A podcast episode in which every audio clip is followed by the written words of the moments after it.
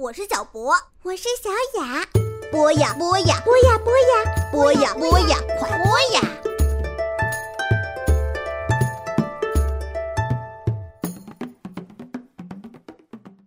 小朋友们，大家好，欢迎收听博雅小学堂。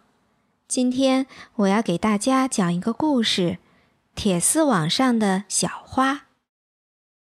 我的名字叫罗斯布兰奇，我住在德国的一个小镇上。这里的街道都是窄窄的，还有一些老喷泉，房子都很高，房顶落满了鸽子。有一天，来了第一辆卡车，很多男人离开了小镇，他们都穿着和士兵一样的服装。冬天来临了。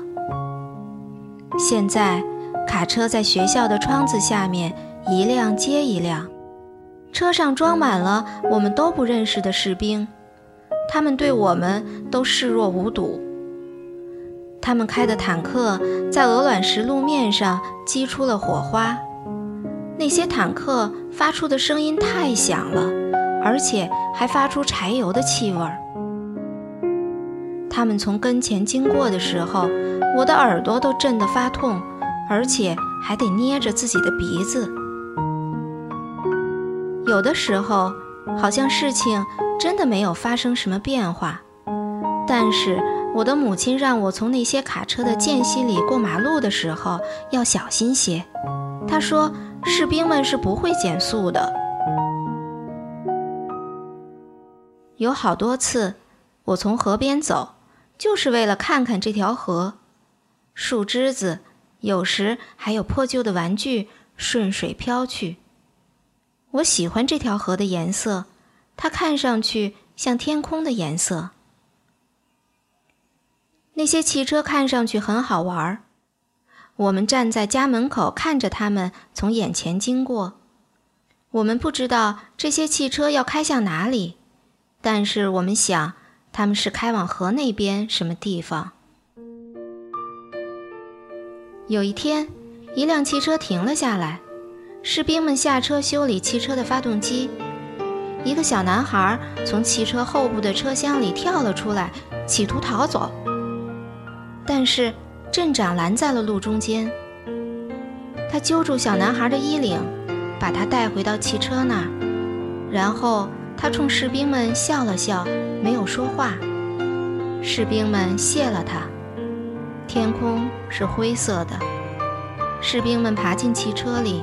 砰砰地关上车门，汽车便开走了。这一切都发生得非常快。我想知道小男孩去了哪里，所以我一直盯着汽车看，直到他消失在拐角处。街上人很多，孩子们在玩耍，到处都是自行车和农用拖拉机，那喧闹声就像每天学校放学的时候一样。但是我自顾自地走在人行道上，对一切都视而不见，而其他人也没看见我。我走了很长时间，走过了镇子的边缘，进入我从未到过的空旷的野外。天上的云是灰色的，每样东西都是冷冰冰的。我不时还会跑起来。我随着车轮的痕迹进入树林。发现了一片开阔地。突然，一道带刺的电网挡住了我的去路。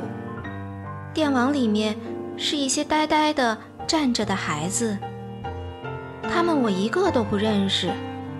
那个最小的孩子说：“他们饿。”因为我带着一片面包，所以我就小心翼翼地从带刺的铁丝网间隙里把面包递给了他们。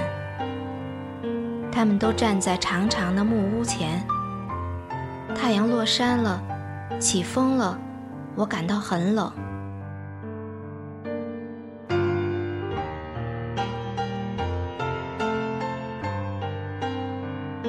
苍白的冬季一天一天的过去了。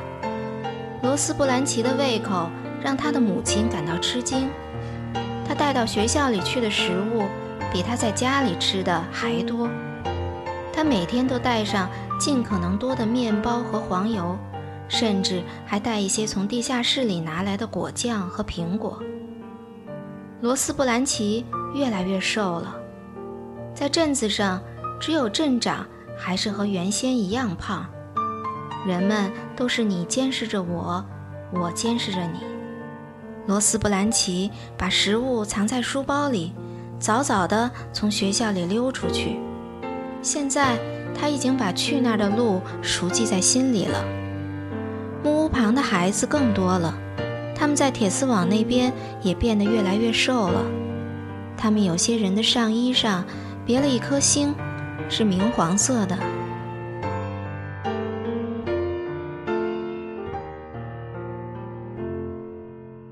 积雪已经融化，街上一片泥泞的时候，那些汽车只在夜里才从这里经过，上面装满了疲惫不堪的士兵。这一次，他们是开往另一个方向。这些汽车是从河的另一侧很远的地方开过来的，他们都不开车灯，从来也不停下来。一天早晨。镇上所有的人都带着自己的盆盆罐罐、大包小包和桌椅板凳逃难去了，其中还夹杂着一些士兵。有些士兵的制服破破烂烂的，有些士兵瘸着腿，有些士兵伤痛难忍，向人要水喝。罗斯布兰奇在那一天也不见了。他又一次走进了小树林。大雾掩住了去路，为了不弄脏自己的鞋子，罗斯布兰奇在一个个泥坑之间跳来跳去。在树林的中间，那片开阔地的样子变了，那儿空空荡荡。罗斯布兰奇把装满食物的书包丢在地下，他一动不动地站在那儿。树木之间有人影在移动，很难看清他们。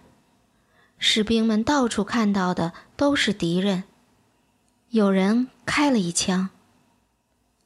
就在这时，镇子上来了另外一些士兵，他们的汽车和坦克也发出很响的噪音，而且也散发着和柴油一样的气味。但是他们的军服颜色却不一样，而且他们说的语言也和我们的不同。罗斯布兰奇的母亲一直在等着他的小女儿，等了很久。番红花终于从地下冒出了芽，河水上涨了，溢出了河岸，树木都变绿了，鸟儿落满了枝头，春天在歌唱。